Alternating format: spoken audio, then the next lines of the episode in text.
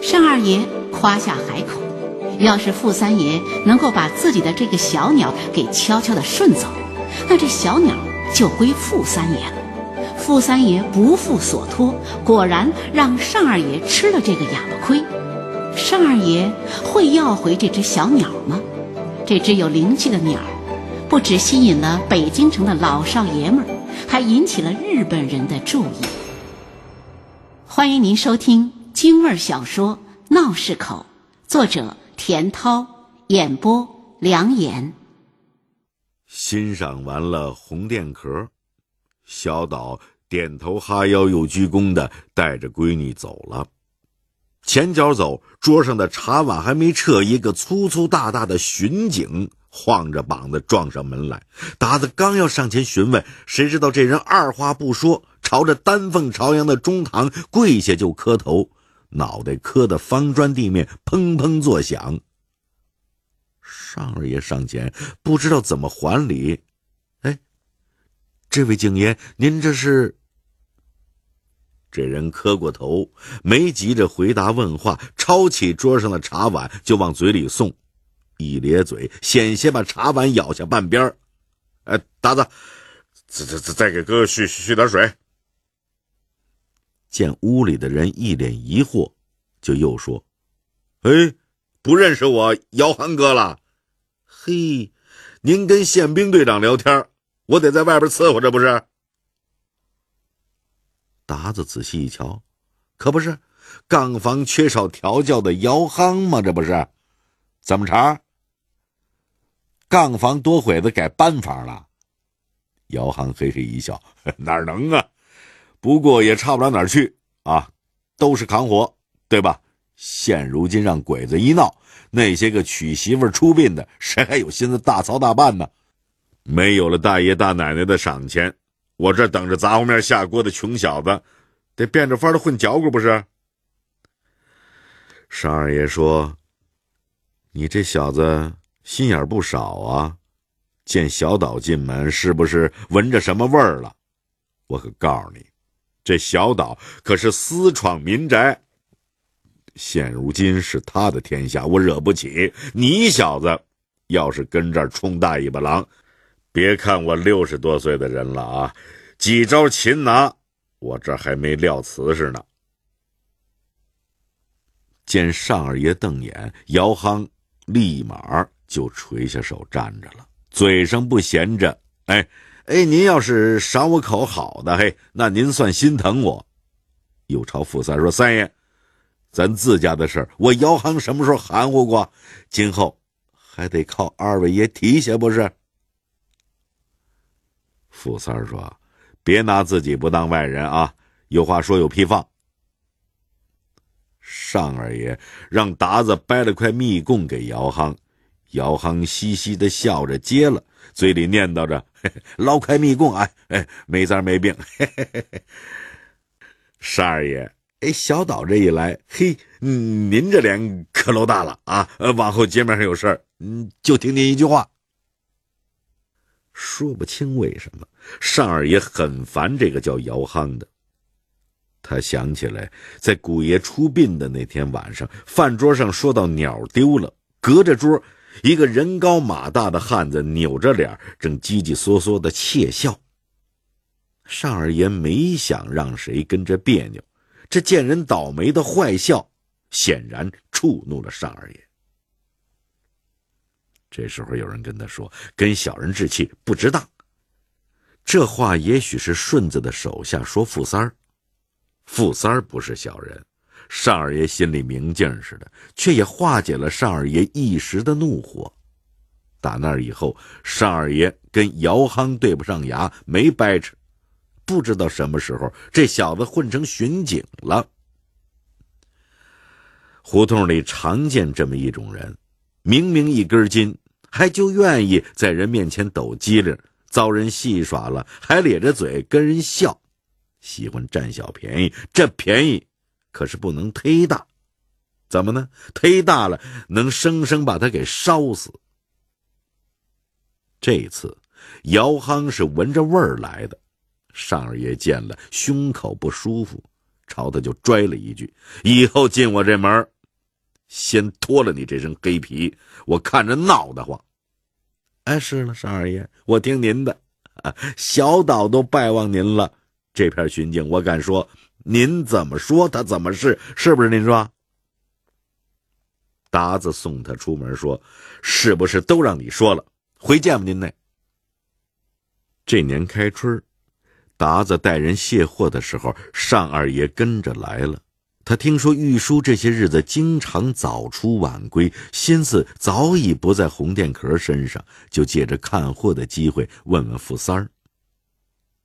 傅三像是知道尚二爷这几天会来找他，他几天都没去茶馆了。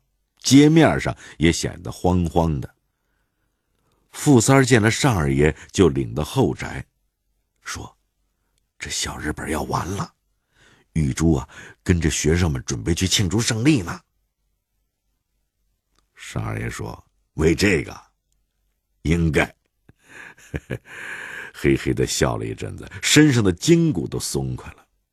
我就知道小鬼子长不了，应验了吧？中国什么地方？万方来朝，小鬼子弹丸之地，就想灭中国，老喽！傅三儿知道尚二爷是极讲理、极豪横的主，什么时候判断出小鬼子长不了的，兴许是大半辈子的经验。倒是玉书经常不断的提醒他，这天下轮不上日本人。玉书自从跟傅三儿有了夫妻的名分，渐渐跟他就有了一些亲昵的举动，烫酒、送饭、打洗脚水，甚至叠被子、捂被窝的事儿，他也要干。人非草木啊！面对一个如花似玉的女子，傅三儿一再告诫自己，千万别当真事儿。可架不住整天的是磕头碰脸。这傅三儿心里呀，猫抓的似的，日子过得让傅三儿很是不安。玉书回来，脸上泛着红光。傅三儿说：“先洗把脸，吃饭。还有呢啊，尚二爷惦记着那鸟呢，别把正事给耽误了。”玉书回屋，把出门的棉袍换了。走出里屋门的时候，换了件月白地儿的碎花夹袄，转着身的对傅三说：“我就两位爷，哪个也忘不了。”傅三知道他说的是自己跟红殿壳，嘿嘿一乐。玉书说：“哎，看，你看合身不？”玉书满面春风。夹袄做的掐腰可体，细高的身材跳荡着诱惑，惹得傅三眯起眼。臭美吧，留神冻着啊！傅三媳妇儿见了嘿嘿笑，她也许更能体会女人的心思。哟，这又挺又撅的，是生儿子的材料。玉书脸涨红了，姐不带这样的。傅三儿的媳妇儿啊，她愿意让傅三儿收了玉书，原因很简单，傅三儿无后，这是大事。傅三儿媳妇儿什么时候想起来，什么时候就像犯下了天大的罪孽。玉书模样好，跟傅三儿对脾气，有见识，能娶玉书，不仅是傅三儿的造化，更平复了傅三儿媳妇心里的伤痛。更何况玉书呢，是流亡在外、没有挑唆多事的娘家人。这傅三摔一溜跟头，也没地儿捡这么可心的人去。只有一样，傅三媳妇闹不明白：傅三的小买卖也就是个混吃喝，脾气古怪，混账起来简直就是没带龙套的巨驴，哪儿好啊？这么个花骨朵，怎么会看上一个混账老头子？女人的心思自己不说，任谁都思弄不明白。您现在正在收听的是北京故事广播长书天地京味儿小说《闹市口》。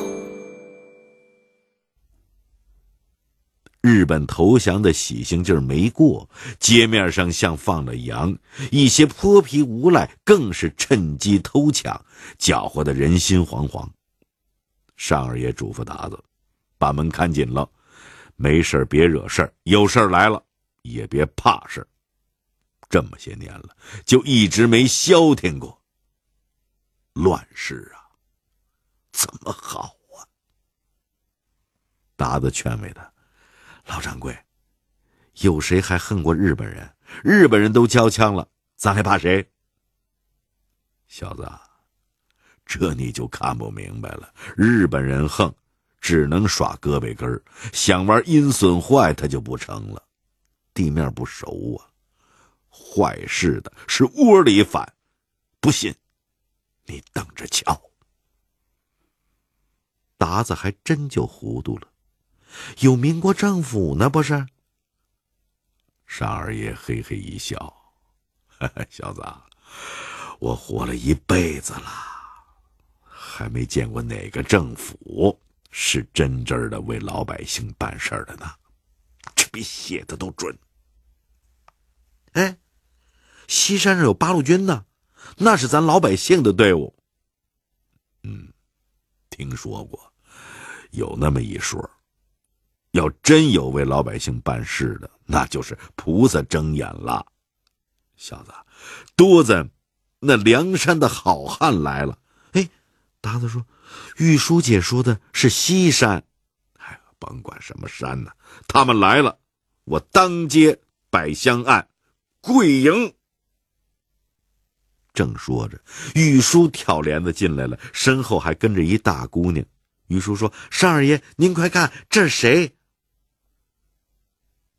玉书说：“游子是大街上捡来的。”尚二爷听了，不禁打了个激灵。他听说了，鬼子撤退的时候扔下的岂止是那些车马呀、贵重物品呀，连妻小也不要了。这些没人性的小鬼子，女人孩子人生地不熟的，怎么活呀？